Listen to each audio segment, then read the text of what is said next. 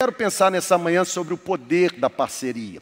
Vou ler Filipenses capítulo 1, do versículo 27 ao versículo 30.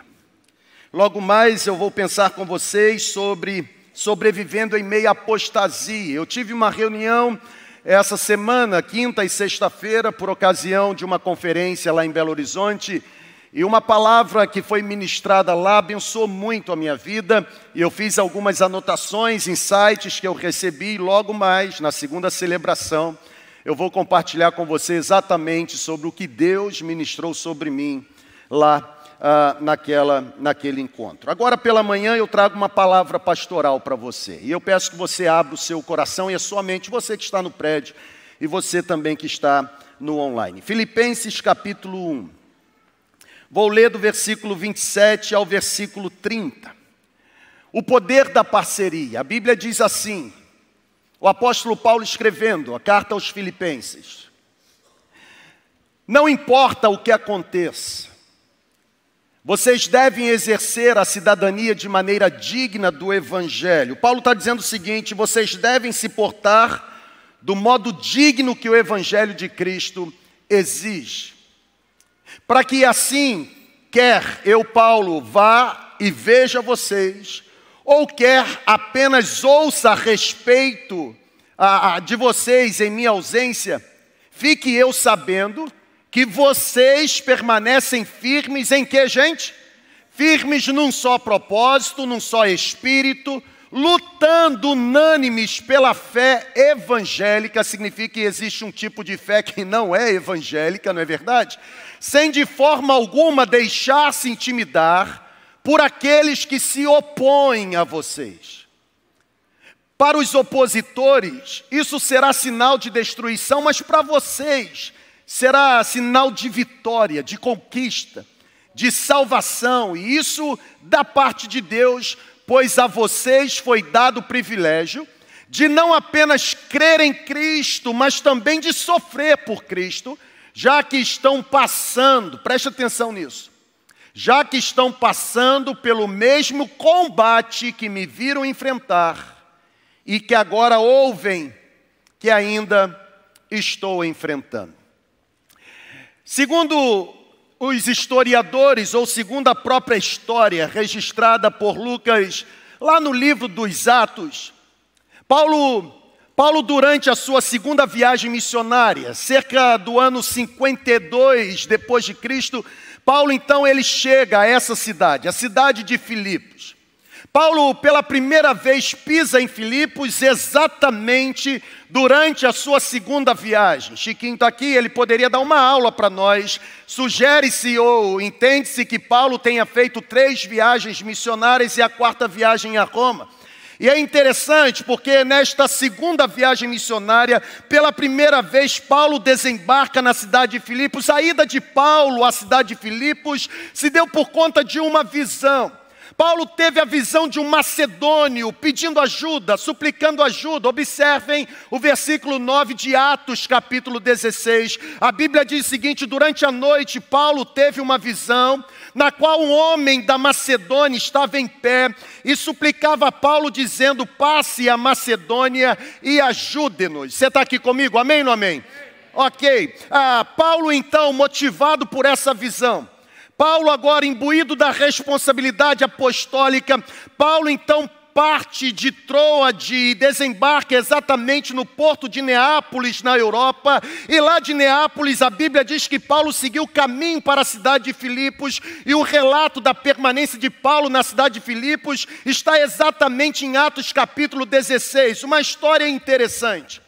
Paulo chega naquela cidade, Paulo e Silas e Lucas registrando isso, a Bíblia diz que eles vão à beira do rio orar, e quando estão à beira do rio orando, a Bíblia diz que eles se encontram ou são encontrados por uma mulher chamada Lídia. Lídia ouve a oração de Paulo, o coração de Lídia é aberto, Lídia se converte, dali Paulo então começa a perseguir as ruas da cidade, uma jovem que era oprimida por um espírito adivinhador maligno, vem a atrás de Paulo e Silas gritando: Paulo repreende o espírito maligno, aquela jovem é liberta. A Bíblia diz que depois de todo o processo de sofrimento injusto, Paulo e Silas, eles têm mais experiência com carcereiro, ou seja, o registro, a permanência de Paulo em Filipos está envolvido ou se concentra com três grandes personagens. Quais são os personagens? Lídia, a vendedora de púrpura, a jovem que era mantida escrava e abusada pelos seus donos com fins de lucro, e também o carcereiro romano. Esse é o contexto do texto. Segundo os analíticos do Novo Testamento, três personagens com três nacionalidades diferentes. Isso é interessante, porque em Filipos, quando Paulo esteve, o evangelho, ele se comunicou e varreu todo mundo. Por exemplo, Lídia, vendedora de púrpura, a história diz que púrpura naquela época, e ela era uma comerciante, era exatamente uma das mercadorias mais custosas no mundo antigo. E ali estava Lídia, alta classe, classe média alta. Dizem os historiadores que a sua nacionalidade era asiática, mas tinha ali também a jovem escrava. Aquela jovem que era mantida oprimida e violentada, completamente abusada para produzir lucros para os seus senhores. Aquela jovem, segundo os analíticos neotestamentários, a sua nacionalidade, diferentemente de Lídia, era grega. Mas tinha o carcereiro.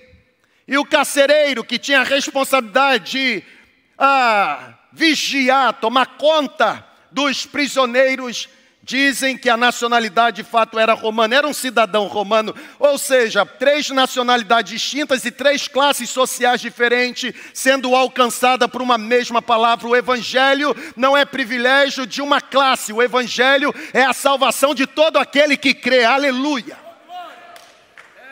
E é interessante porque a Bíblia ela diz que em Filipos, após a, a conversão, a conversão de Lídia, aquela mulher que estava à beira do rio, lá em Filipos, após a libertação da jovem escrava, aquela jovem que perseguia Paulo e Silas, gritando: Estes são servos do Deus Altíssimo. Olha para cá. Depois da conversão de Lídia, e depois da libertação da jovem escrava, Paulo e seu companheiro Silas foram acusados injustamente de tumultuarem aquela cidade com um falso ensinamento.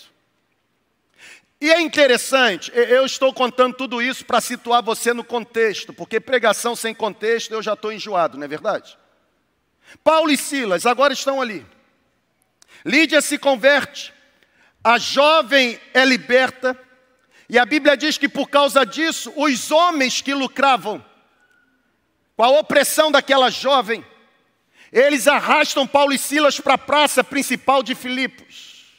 Acusam Paulo e Silas diante da autoridade como perturbadores, estão tumultuando com falso ensinamento, e por conta disso, eles são maltratados, e são encerrados na prisão. É, é, o texto que nós conhecemos, o famoso texto Paulo e Silas, por volta da meia-noite, cantavam e oravam na prisão e um terremoto veio. Interessante essa história. Segundo os bons comentaristas, Paulo e Silas foram perseguidos em Filipos. Paulo e Silas sofreram. Agora, por que eu estou contando isso? Eu vou linkar nesse exato momento você com a forma como Paulo e Silas chegam em Filipos e o texto que eu li com você, que Paulo está direcionando para a igreja que nasceu à beira do rio com a conversão de Lídia. Paulo sofreu, foi perseguido em Filipos. Só que a perseguição não se limitou a Paulo e Silas, se estendeu também aos novos cristãos em Filipos. Por exemplo, vá comigo novamente no texto. Versículos 29 e 30. Pois por amor de Cristo foi concedido a vocês não somente crer, mas também sofrer. Está aí no texto. Sofrer. E aí Paulo diz o seguinte: vocês estão sofrendo e lutando o mesmo combate que vocês me viram lutar e sofrer. O sofrimento que ainda habita em mim. Ou seja, Paulo está escrevendo uma carta da prisão em Roma, com um objetivo muito específico. Por que Paulo escreve essa carta aos Filipenses? Paulo está escrevendo, no primeiro lugar, para agradecer a parceria daqueles cristãos na realização do seu ministério. Versículo 3 do capítulo 1: Dou graças a Deus todas as vezes que me lembro de vocês pela grande contribuição que vocês estão dando ao Evangelho. Mas Paulo também escreve essa carta com o objetivo principal. Olha aqui, ó. Levanta a mão aí, irmão, em nome de Jesus. Isso, está vivo. Paulo escreve essa carta com o objetivo principal de encorajar aqueles cristãos a permanecerem firmes, mesmo diante da perseguição. Paulo diz no versículo 6: Acreditem, aquele que em vocês começou a boa obra é fiel para completá-la até o dia de Cristo. Mas Paulo também escreve essa carta com a finalidade, e aqui entra o meu compartilhamento com você, é o seu pastor falando com você. Paulo escreve essa carta com a finalidade de exortar aqueles cristãos a manterem a unidade. Por quê? Presta atenção, capítulo 4. Paulo diz que aqueles cristãos deveriam manter a unidade, porque naquela igreja perseguida, que contribuía, existiam duas mulheres que estavam em conflito e o conflito e o litígio daquelas mulheres ameaçava a paz daquela igreja. Capítulo 4, versículo 2, Paulo diz: Suplico, eu rogo, eu imploro a Evódia e a Sintique que entrem em acordo no Senhor. Interessante. Conseguem compreender? Paulo não apenas agradece, não apenas motiva, mas Paulo exorta. Eu quero olhar para os versículos que nós lemos, 27 ao 30. E eu quero considerar a importância de continuarmos trabalhando unidos em parceria. O pastor Elísio acabou de trazer aqui o que de fato é o poder da parceria. A maioria absoluta já habitava na segunda igreja antes da minha chegada. Óbvio que já habitava. Por isso, não tem ninguém que já era segunda igreja antes de mim que tenha qualquer direito hoje de reclamar da página que está vivendo. Pelo contrário, tem que levantar a mão para o céu e agradecer. Eu estou falando desde os pastores que já estavam aqui, até os membros mais novos. Agradeçam pela página que vocês estão vivendo.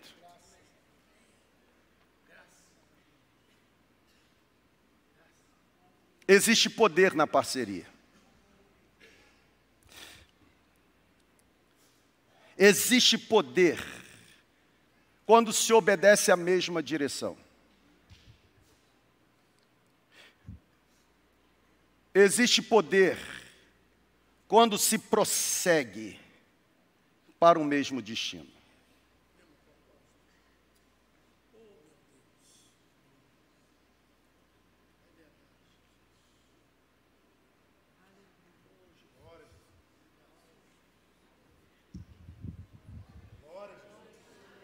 Até porque não há propósito maior de congregarmos juntos se não for para ajudarmos-nos e encorajarmos-nos mutuamente na realização da obra de Deus. Eu fui ao dicionário. Quem é limitado precisa pedir ajuda mesmo. E o dicionário disse para mim que parceria é a união de duas ou mais pessoas para alcançar um objetivo comum. Ô irmão, não, não, encara isso hoje como uma pregação, não. Pelo amor de Deus, eu estou três anos e meio aqui tentando ensinar algo para você, mas está difícil de entrar na sua mente e descer para o seu coração. Então, assim, tira foto, faz print. É exatamente essa palavra que vai percorrer as nossas células nesta semana. Parceria é a união de duas ou mais pessoas para alcançar um objetivo comum. Ou seja, eu li essa definição e aí tive um insight. Qual é o insight? Primeiro, grave isso, escreva. Para que haja parceria, não pode prevalecer preferências pessoais, óbvio. Na verdade, para que haja parceria, não pode existir ego inflado. Para que haja parceria, não pode haver vaidade camuflada. Na última terça-feira, ou na penúltima terça-feira, eu tive uma reunião não apenas com os pastores, mas todos os colaboradores na segunda igreja. E eu falei para eles sobre alguns ajustes que nós precisamos fazer. E sabe um ajuste que eu percebi? Existe um mal tentando se instalar no meio do povo de Deus, e esse mal também pega a segunda igreja, de uma ah, certa rebeldia, insubmissão, sabe? Desobediência camuflada e disfarçada de espiritualidade. Tem muita reunião de oração que não é reunião de oração. Tem muita célula que não é célula. Tem muito convite para jantar ou participar de uma refeição cujo objetivo não é espiritual, se camufla de espiritualidade, mas não tem nada de espiritual. Não existe parceria. Parceria não sobrevive numa cultura onde individualismo ele sobressai. Na verdade, a parceria ela só consegue se manifestar numa cultura onde o individualismo é destronado e o objetivo principal é o bem comunitário. Ô líder de célula, olha para cá, por favor. Quem é líder de célula, levante a mão, por favor. Líder de célula, tem muitos aqui. Quando eu falo para você que quando a sua célula multiplica, você precisa celebrar, você precisa celebrar. E não existe nada mais maléfico na segunda igreja quando você, líder de célula, fica entristecido porque a sua célula está multiplicando. Na verdade, quando você se entristece porque a sua célula, líder de célula, está se multiplicando, você está revelando algumas coisas em relação a você e a segunda igreja. Primeiro, que não há parceria. Porque se houvesse, você já teria entendido a visão da comunidade em que você se conectou. É multiplicação. Segundo o líder de célula, você que chora, você que perde noite de sono e você que fica triste quando a sua célula multiplica. Segundo, você revela que não existe parceria, não entendeu nada da visão da igreja, porque você está preocupado somente com você e não com o coletivo. Você está preocupado que você vai perder gente na sua célula. Você está preocupado que o seu nível de influência na sua concepção vai diminuir, porque menos pessoas estará debaixo do seu cabresto, ou seja, você é individual, você está pensando pensando em você. E terceiro, você está ao contrário da nossa comunidade, porque aqui nós escolhemos crescimento e não controle. Então, líder de célula, levante a mão novamente, que eu quero ver você. Quando a sua célula multiplicar, o que você tem que fazer? Uh!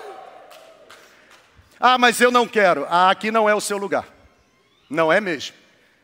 Porque aqui nós não queremos pessoas para nós, nós temos uma cultura. Nós amamos e reconhecemos o que a Bíblia chama de paternidade espiritual, mas nós abolimos e refutamos qualquer tipo de espírito paternalista.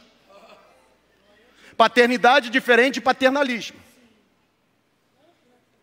Na verdade, a verdadeira paternidade pega alguém e cuida desse alguém para que esse alguém se transforme num representante legítimo do caráter de Jesus. Paulo disse isso em Gálatas capítulo 4, versículo 19. Eu trago no meu corpo as marcas daquele que me serve, por quê? Porque eu estou sofrendo dores de parto até que Cristo seja gerado em você, ou seja, eu estou sofrendo dores de parto para que você que está sendo cuidado por mim seja menos de mim, mais dele. Você está entendendo? Os pastores estão entendendo? Vocês estão entendendo? Você está entendendo? Estou perguntando, tá? Ok.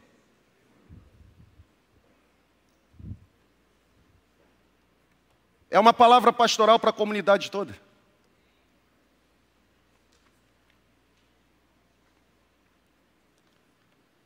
A Bíblia sempre enfatizou a importância da parceria. Exemplo: Vamos comigo, Colossenses capítulo 3, versículo 16. A Bíblia diz assim: Habite ricamente em vocês a palavra de Cristo. Olha que coisa interessante. Ensinem e aconselhem-se uns aos outros com toda a sabedoria. Aqui está. Olha o conceito de parceria, risca aí na sua Bíblia, sublinha. Faz um círculo aconselhem-se, ensinem uns aos outros com toda sabedoria e cantem salmos, hinos, cânticos espirituais com gratidão a Deus em seu coração. Consegue perceber parceria aqui? Ensinem e aconselhem-se uns aos outros. Agora, Perceba o que a Bíblia diz, por exemplo, em Hebreus capítulo 10, versículos 24 e 25. A Bíblia diz assim: Pensemos em como motivar uns aos outros na prática do amor e das boas obras. Está aqui, gente, olha. Motivar quem? Motivar quem? Parceria. E não deixemos de nos reunir como fazem alguns, mas façamos o quê? Encorajemos-nos mutuamente, parceria. Sobretudo agora que o dia está próximo. A grande verdade. Você está entendendo? Quem está recebendo? A grande verdade é que a vida cristã sempre vai me impulsionar a não buscar o meu próprio bem, mas sempre focar no bem do outro. É, é aqui mesmo, foi aqui, nessa carta aos Filipenses, capítulo 2, versículo 3, quando Paulo diz o seguinte: Não façam nada motivados por rivalidade, orgulho ou vaidade, mas cada um considere o outro superior a si mesmo, ou seja, a vida cristã sempre vai promover algo que abençoe o outro. Não existe vida cristã concentrada em mim mesmo, nos meus próprios desejos. A vida cristã sempre me lançará para o outro. Essa é a razão porque a parceria. Presta atenção nisso. Essa é a razão porque a parceria e a unidade são tão importantes no convívio de uma comunidade local. Entenderam sim ou não? Nós estamos aqui num processo didático. Arão e Miriam têm um monte, Moisés só tem um e Moisés está ensinando. Até porque eu não quero que ninguém termine fora do arraial leproso. Então aprenda.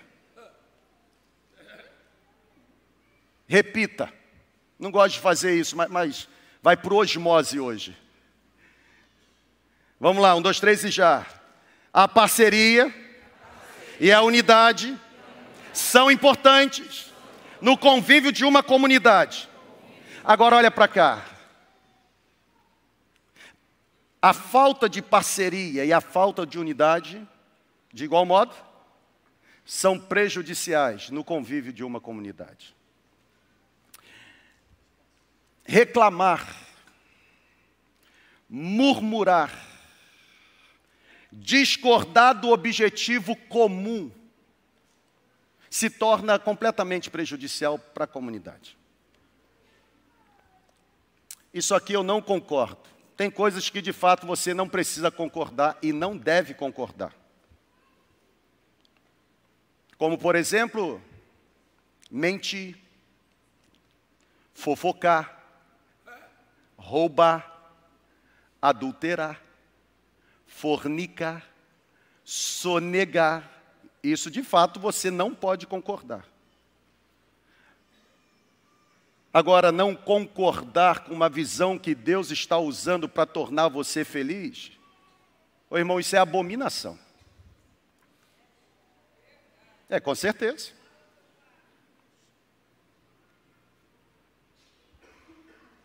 Estão compreendendo, sim ou não?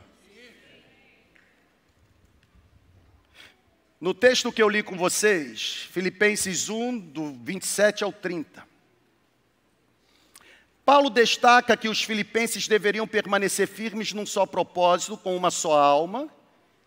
E olha aqui, ó, eles deveriam lutar juntos a mesma batalha para alcançarem juntos o mesmo objetivo. Parece que foi Jesus, se eu não estou enganado, que disse que reino dividido não subsiste.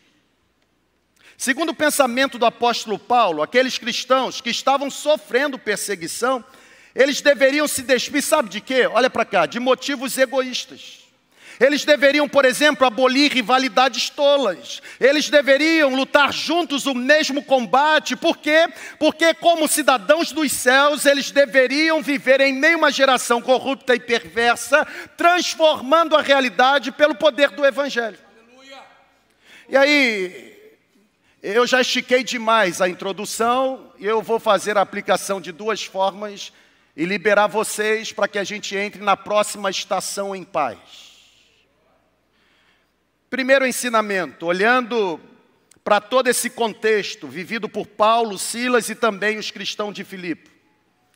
Primeira, primeira aplicação, tira foto, faz print. Você que está em casa, debaixo do edredom, caça aí onde é que está o seu celular, você já perdeu, não é verdade? Caça e tira um print. Primeiro lugar, não há parceria sem o que, gente?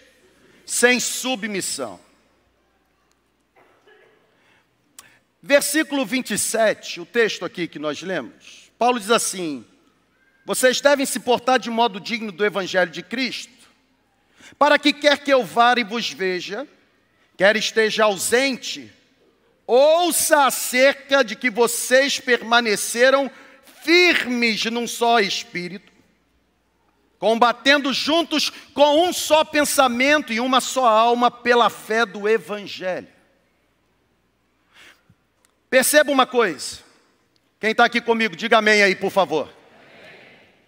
Primeiro lugar, não há parceria sem submissão, ou seja, a parceria não se estabelece num ambiente dominado pela vaidade. Não é verdade? A parceria, ela nunca vai se estabelecer num ambiente em que existe a mentalidade carnal de disputar força. Na verdade, eu tenho aprendido durante a minha jornada na liderança que pessoas que se julgam extraordinariamente, se julgam, não são. Pessoas que se julgam extraordinariamente talentosas são pessoas que têm grande dificuldade em se submeterem, submeterem, por quê? Porque são pessoas infectadas pelo vírus da arrogância, da presunção, da altivez, é gente com dura cerviz, capa de espiritual, mas comportamento completamente carnal. Sabe aquele negócio de dizer assim: não, não, é, eu estou com você nisso aqui, nós vamos juntos. Os lábios têm capacidade de falsear o sentimento do coração. Uma das principais e mais nobres características de uma comunidade de fé saudável é exatamente a submissão. Na verdade, a Bíblia diz o seguinte: obedeçam aos seus pastores como ao Senhor, porque são eles que cuidam de vocês e velam pela vida de vocês, como quem vai prestar conta. A Bíblia diz: Eu darei a vocês pastores que irão orientar vocês com inteligência, sabedoria e conhecimento. Pastor nunca vai estar à frente de um rebanho para ser liderado pelo rebanho, nem mesmo pelos seus auxiliares. Pastor sempre vai estar à frente do rebanho para liderar o rebanho da forma como Deus o orienta por uma visão revelada. A visão chega com uma pessoa e se espalha para uma comunidade. Eu vou perguntar de novo: quantos líderes estão aqui? Supervisores, coordenadores. Líderes, supervisores, coordenadores e pastores. A visão de Deus chega para uma comunidade e se espalha para todos. A visão veio comigo. Alguma dúvida sobre isso? e se espalha para vocês. E eu estou muito feliz, porque a prova de que a visão é de Deus é que os resultados estão sendo para Deus. Oi, irmão, eu sou convidado para em tanto lugar hoje, mas não é porque eu sou talentoso, extraordinariamente talentoso, é por causa da segunda igreja. Oi, irmão, sem a segunda igreja eu jamais iria onde eu tenho ido. Sem a segunda igreja eu jamais assumiria os lugares que eu tenho assumido. Quem sou eu sem uma comunidade que Deus usa para me alavancar? Eu sou grato pela visão que Deus estabeleceu na nossa comunidade. Eu acredito que você também, porque ninguém permanece conectado num ambiente que não se sente feliz Quem está entendendo, diga amém. amém. O melhor conceito de submissão que eu encontrei, isso aqui foi uma pesquisa mesmo, descreve submissão, olha para cá, tenta trazer o seu pensamento de volta. Ô irmão, sacode aí na poltrona aí. Tem gente que está assim, ó. Não, que frio nada, vamos aquecer, irmão. Eu já até tirei aqui a jaqueta. Estou suando. A melhor definição que eu encontrei para submissão descreve submissão como sendo, presta atenção, submissão é um fruto, é fruto de uma intenção consciente e voluntária na realização de uma missão. Vou repetir. De manhã a gente é um pouco lento.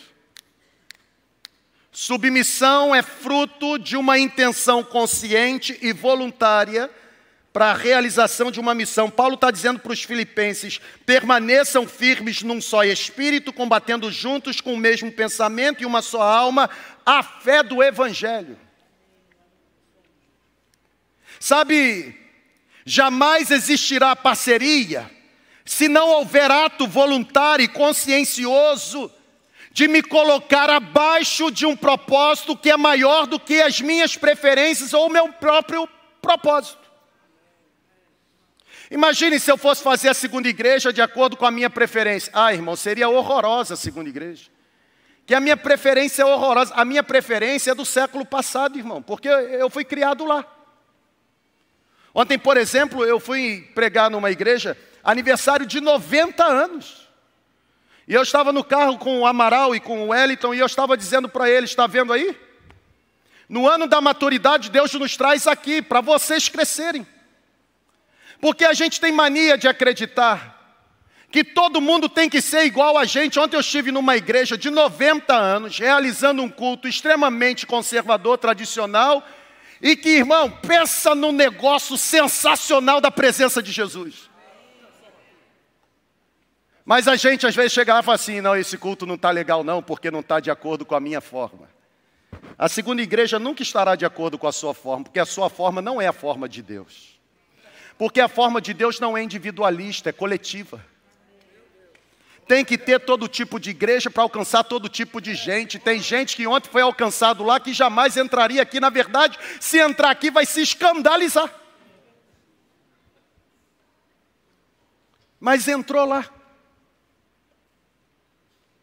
Pastor Elísio, na última sexta-feira, na segunda Itaperuna, ele falou que unidade não é uniformidade. Uniformidade tem a ver com forma. Unidade tem a ver com senso de propósito. Pode ter certeza de uma coisa: jamais existirá relacionamento saudável se não houver submissão. Na verdade, é a parceria que se torna a essência dessa cooperação voluntária. Como eu tenho sido grato a você que tem vindo para cá no sábado pela manhã com vassoura e com balde. É interessante porque a gente tem mania, começar por nós pastores, a gente tem mania de trazer o povo para o Velho Testamento. Por exemplo, aqui estão os levitas. Nós não temos mais levitas, irmãos. A Bíblia diz que todos nós, você disse hoje, segundo Pedro uh, 2,9, 1 Pedro 2,9, nós somos sacerdócio real. Lá no Velho Testamento tinha uma tribo extraordinário e separado, os levitas. Os filhos de Arão foram constituídos sacerdotes. Mas a gente fica aqui assim, não, os levitas, levita mesmo, então pega, vamos lá, balde, né, pano, pega. Por quê? Porque os levitas faziam tudo.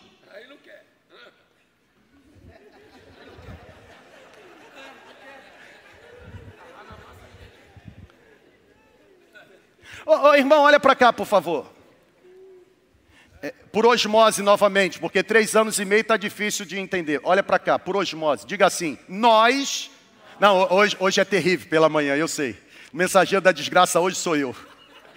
Vamos lá, nós não somos discípulos de Moisés. Nós somos discípulos de Jesus.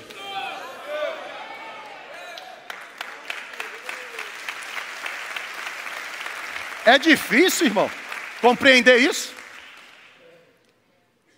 Aí começa a gente com aquelas práticas veterotestamentárias. Para com isso. Nós estamos na. Você está rindo, né? Tem que vir mais vezes aqui dar aula, cara. Está difícil, é sério, está difícil. Eu me lembro de uma jovem que chegou e falou assim: Pastor, estou com uma maldição hereditária. Aí eu disse, mas você se converteu, irmã? Me converti. Mas eu vejo o vulto e falo assim, oh, irmã, seu problema não é maldição hereditária, seu problema é falta de conhecimento da Bíblia. Porque se você conhecesse a Bíblia, você aprenderia no Velho Testamento que de fato existe maldição, mas no Novo você estaria coberto pelo guarda-chuva que afirma, guarda-chuva fala, tá? Guarda-chuva que afirma que sobre aqueles que estão sob a proteção de Deus não existe mais qualquer maldição, porque o sacrifício da cruz não foi e nem será, é completamente suficiente para remover qualquer poder da maldição. Pode até ter tido maldição, mas se o sacrifício da cruz te alcançou, toda maldição foi quebrada pelo poder de Jesus.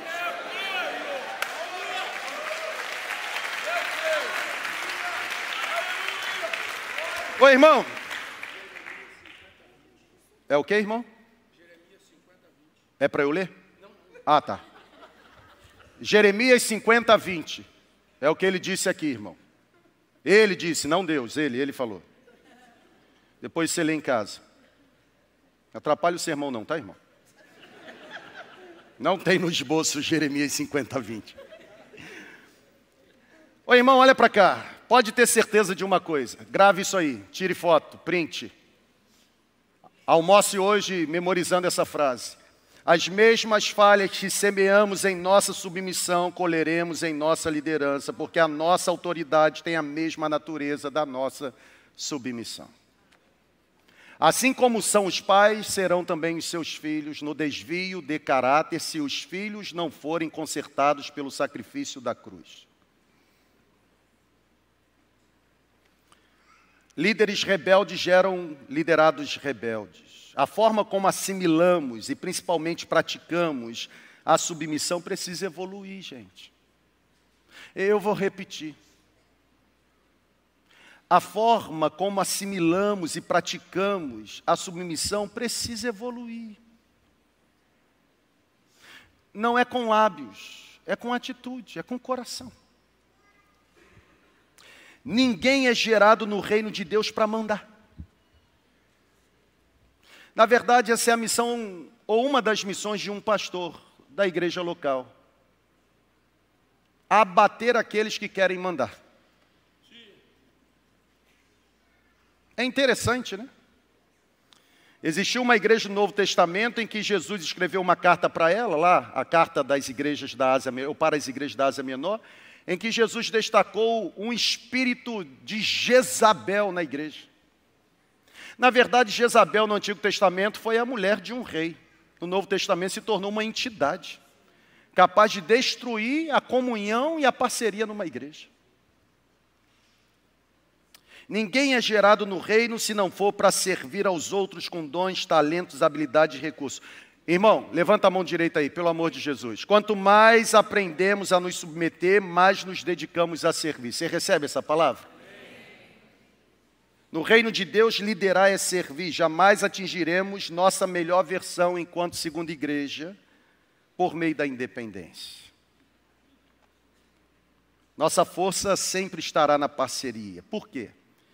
Porque pessoas independentes elas podem ser, elas não são, mas elas podem ser eficazes no nível individual. Mas pessoas independentes jamais irão promover ambientes favoráveis para a edificação coletiva. Semana que vem, na primeira celebração, pela manhã, eu vou continuar. Mas eu vou voltar na carta de Paulo aos Efésios, que também é uma carta da prisão. Quando Paulo, no capítulo 4, a partir do versículo 11, ele diz: eu levantei uns para serem apóstolos, outros para profetas, outros para evangelistas e outros para pastores e mestres. Com que objetivo? Autopromoção? Não. Se sentirem superiores? Não. Com o fim de aperfeiçoar os outros para a obra do ministério. Tudo que Deus me dá, eu tenho que me utilizar com destreza e habilidade para que o outro se sinta por demais abençoado.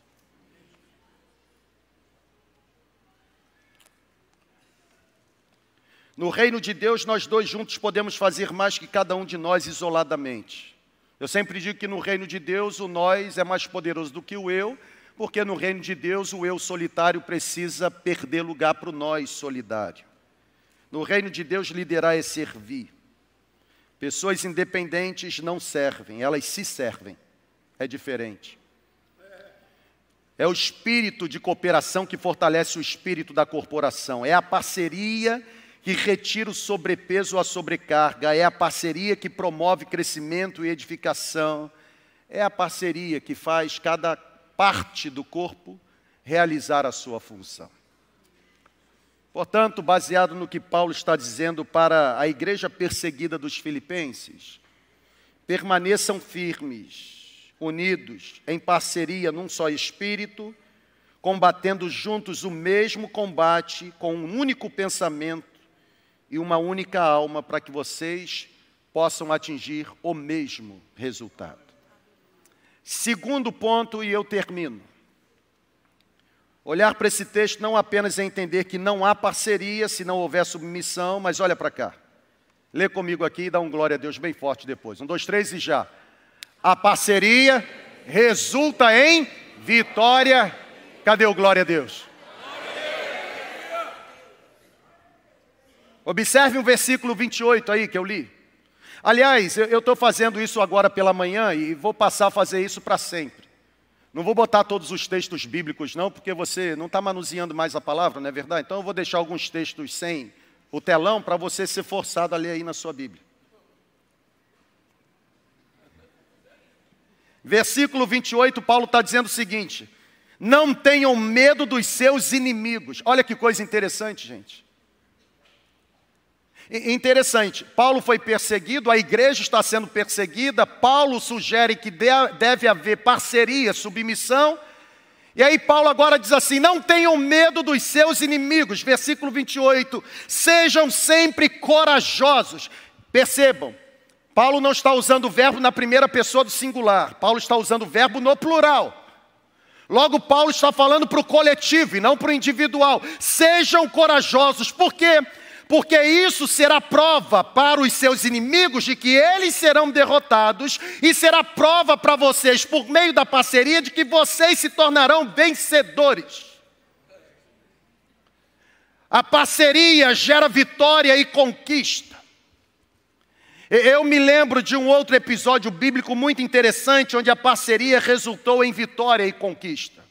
Por exemplo, Êxodo capítulo 17, a partir do versículo 11. Você conhece o texto, conhece bem a história. Israel está lutando contra os Amalequitas. E a Bíblia diz que quando Moisés levantava a mão, Israel o que, gente? Não, não, não, não, não, não, não, não, não, tá baixo, você já foi para o almoço, volta em nome de Jesus.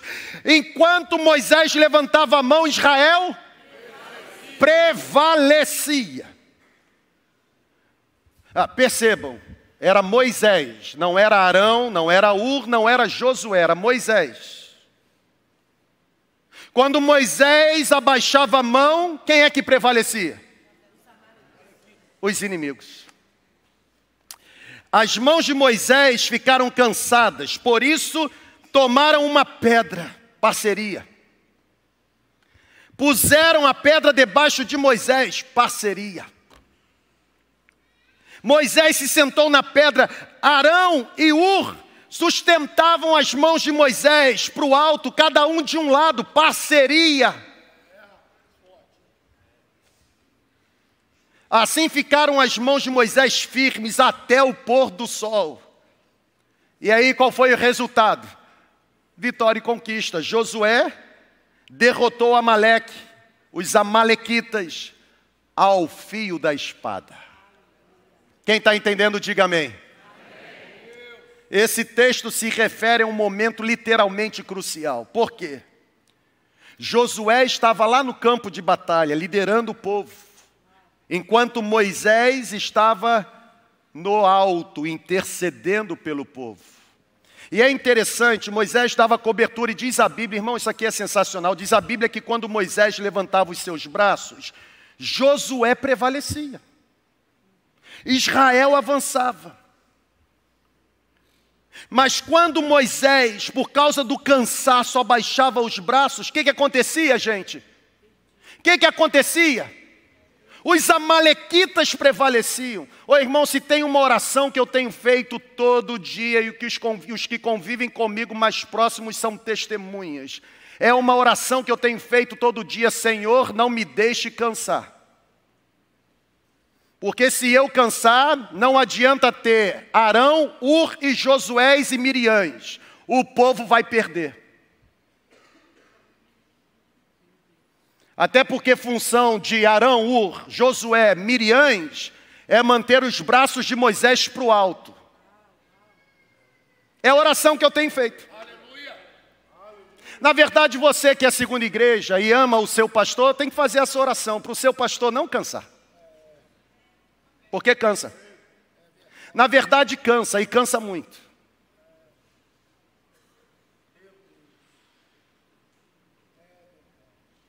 É muito bom a gente usufruir dos benefícios de uma visão consolidada.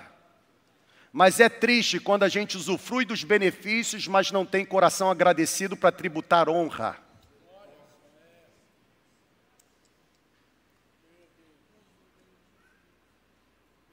Cansou. Os amalequitas levantou os israelitas. Quando eu olho para esse texto, eu percebo que muitas vitórias têm um caráter corporativo. Eu vou repetir. Ô irmão, me dá mais 50 minutos aí, pelo amor de Jesus. Por isso que você não tem que ficar em casa aí. Já levantou e foi na cozinha ver se o feijão estava queimando. Tá vendo? Eu estou te vendo. Apaga o fogo, volta.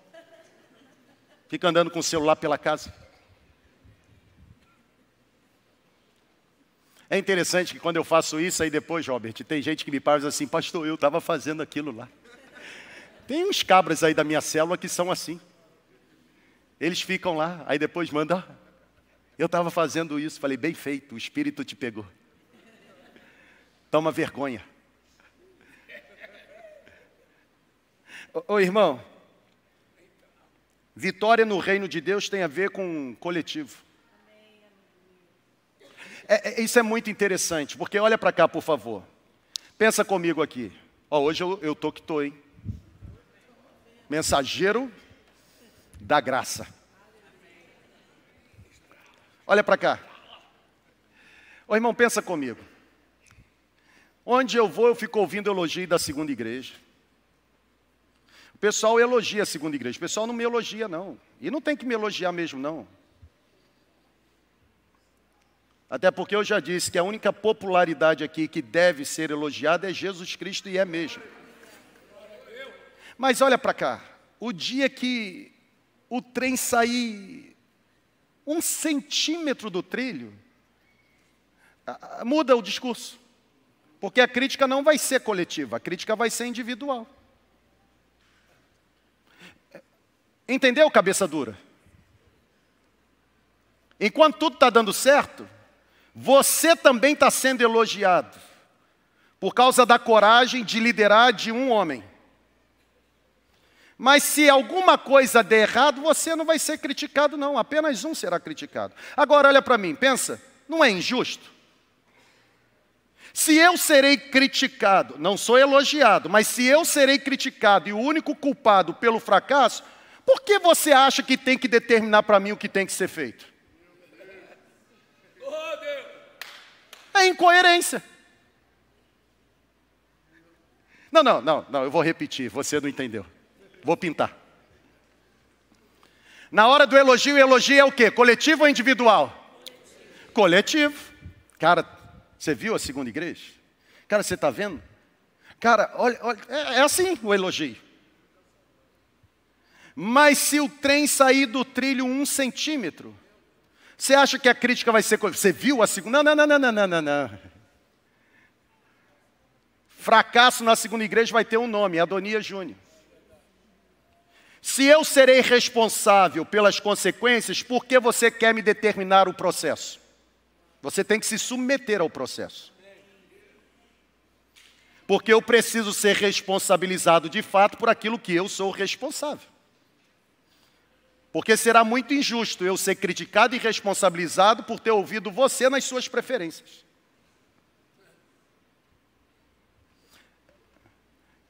Eu, eu amo subir aqui, irmão, e ser pastor para vocês. Obrigado, irmão. E dê força mesmo. Na verdade, melhor paciência. Força não é um bom negócio.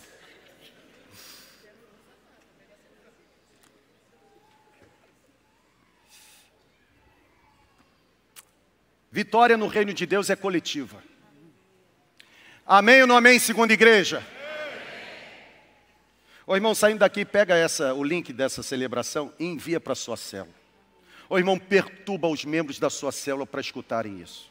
Até porque nós vamos habitar isso durante a semana. Enquanto Moisés levantava a mão, o povo prevalecia. Moisés cansava, o que, que acontecia? O povo perdia. Olha para cá, por favor.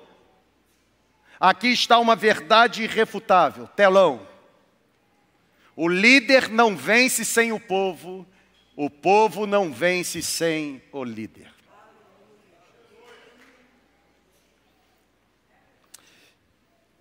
Líderes estafados, cansados, esgotados, colocam o povo em risco. Quem tem ouvidos, ouça. As mãos de Moisés precisam permanecer para cima. Não me deixe cansar. Líder cansado, estafado, esgotado, coloca todo o povo em risco. Lembram-se de Jesus? A minha alma se angustia profundamente, tem cheiro de morte. Jesus está onde? no vale do Getsemane, lugar da prensa. Alguns discípulos estão lá e a Bíblia diz que Jesus, ora, se angustia, cheiro de morte, e os outros discípulos estão fazendo o quê? Ou seja, quando os intercessores dormem no Getsemane, o líder passa a suar sangue.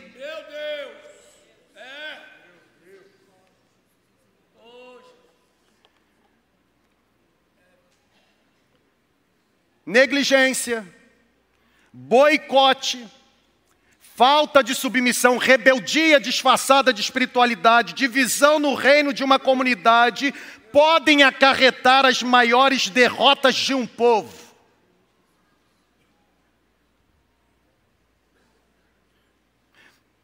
Imagine se Arão e Ur estivessem se desentendendo, irmão, brigando entre eles. Na verdade, imagine se Arão e U, porque agora Moisés cansou, ficassem naquele cochicho espiritual, sabe?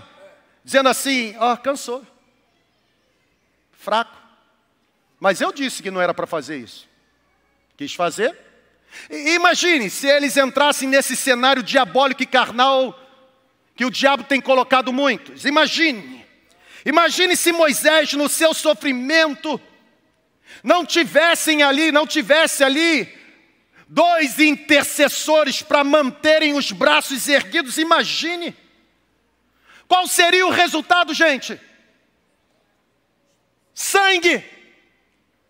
Ou seja, líderes precisam de intercessores e ajudadores e não de competidores e me permitam atrapalhadores.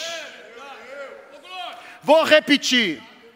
E essa palavra pega todos os pastores, todos líderes e membros.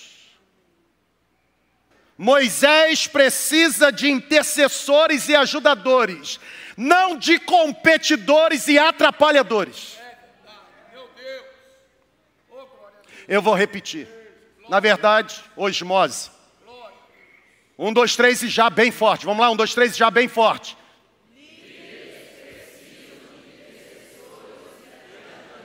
Não, não, não, não. Para. Eu não sei porque os pastores devem estar com algum espírito mudo. É para vocês falarem também, todo mundo. É todo mundo. Um, dois, três e já, bem forte.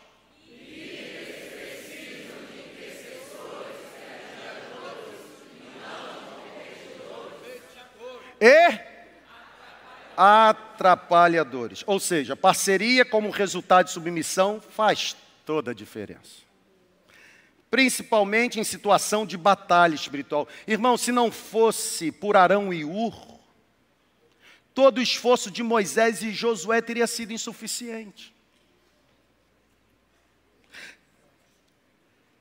Eles decidiram a batalha por meio da parceria, eles sustentaram Moisés na posição ativa, ou seja, na verdade, deixa eu fazer uma pergunta, para concluir mesmo, eu acho. Quem foi o grande responsável pela vitória de Israel sobre os Amalequitas? Eu vou dar tempo para você pensar. Josué. Quem dá mais? Hã? O Iarão, quem dá mais? Ninguém vai se lembrar dos israelitas que ficaram lá.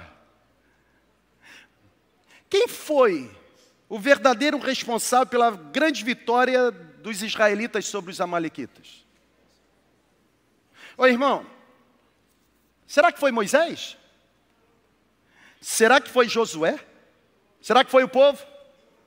Será que foram Arão e Ur? Nenhum deles, irmãos.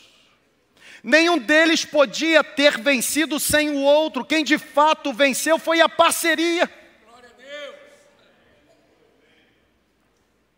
Foi a parceria entre eles que colocou o coletivo numa posição sobrenatural de graça. Por isso eu concluo, termino dizendo: